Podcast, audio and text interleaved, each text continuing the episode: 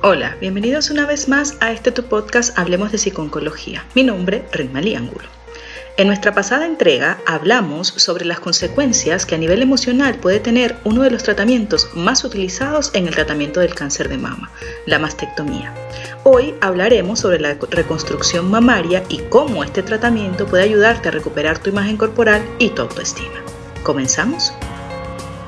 Con frecuencia, el cáncer y sus tratamientos pueden alterar el aspecto físico de las personas que lo padecen. Estos cambios pueden ser temporales, como la caída del cabello, o permanentes, como los efectos provocados por la cirugía. En las pacientes con cáncer de mama se ha observado que estos cambios están asociados con la insatisfacción corporal y con el deterioro de la imagen corporal, además de ir acompañados de un gran impacto emocional. Los avances en la cirugía conservadora no quitan que la mastectomía es la opción de tratamiento quirúrgico en muchas situaciones. Asimismo, se asume ampliamente que la reconstrucción de mama ofrece beneficios psicológicos a las mujeres mastectomizadas. No cabe duda que los cambios debido al cáncer y sus tratamientos influyen negativamente en la imagen que la paciente tiene sobre su propio cuerpo, provocando desórdenes afectivos, así como cambios en la sexualidad y la autoestima. De todos los diagnósticos oncológicos, el cáncer de mama ha sido destacado por su mayor efecto en la imagen corporal de las pacientes. La mastectomía tras un cáncer de mama es una experiencia traumática para la mujer. Muchos estudios han definido las perturbaciones relacionadas con el cáncer de mama y sus tratamientos. Aproximadamente un 30% de las mujeres sufren problemas psicológicos, entre los que cabe destacar sentimientos de mutilación, alteración de la imagen corporal, disminución de la autoestima, pérdida de sensación de feminidad, disminución del atractivo y la función sexual, miedo a la recurrencia y miedo al abandono la reconstrucción mamaria se ha convertido en una opción disponible para la mayoría de las pacientes sometidas a la mastectomía. Se trata de una opción decisiva que contribuye a disminuir o evitar posibles trastornos emocionales, debidos a la sensación de mutilación y agresión de la enfermedad. Esta alternativa es clave en el desarrollo del proceso rehabilitador, puesto que al permitir la posibilidad de recuperar una imagen adecuada, evita la pérdida de autoestima e impide que las emociones negativas se apoderen del estado de ánimo y se cronifiquen, en un momento en que tales emociones podrían interferir negativamente en el restablecimiento de la salud. La reconstrucción mamaria tras la extirpación es uno de los procedimientos quirúrgicos actuales más gratificantes para las pacientes, gracias a la disponibilidad de técnicas quirúrgicas que permiten al cirujano plástico crear una mama muy similar en forma, textura y características de la mama no operada pudiendo realizarse de forma inmediata tras la mastectomía o bien como procedimiento diferido tras un intervalo de tiempo. Hablemos un poco sobre los tipos de reconstrucción. Actualmente se, conocen dos tipos. La reconstrucción inmediata se realiza inmediatamente tras la mastectomía y se perfila actualmente como la opción con más futuro, dado que ofrece la ventaja de evitar convivir con el defecto mamario, repercutiendo favorablemente en la autoestima y otros problemas asociados al evento quirúrgico.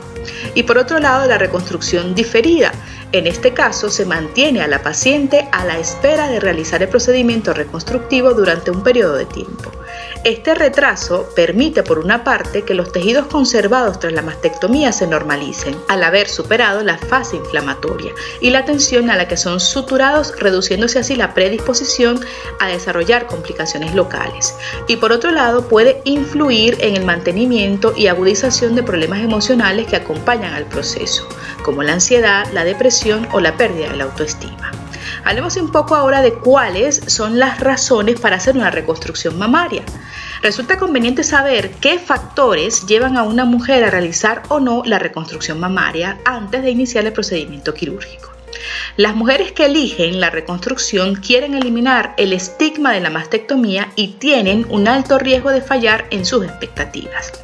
Entre las razones más frecuentes que identifican a las mujeres que deciden reconstruirse encontramos el no tener que utilizar prótesis externas de mama y poder beneficiarse del uso de diferentes tipos de ropa, la integridad corporal, el sentirse femenina y el no sentirse mutilada. Sin embargo, debemos tener en cuenta a un porcentaje de mujeres que no se someten a la reconstrucción mamaria luego de la mastectomía.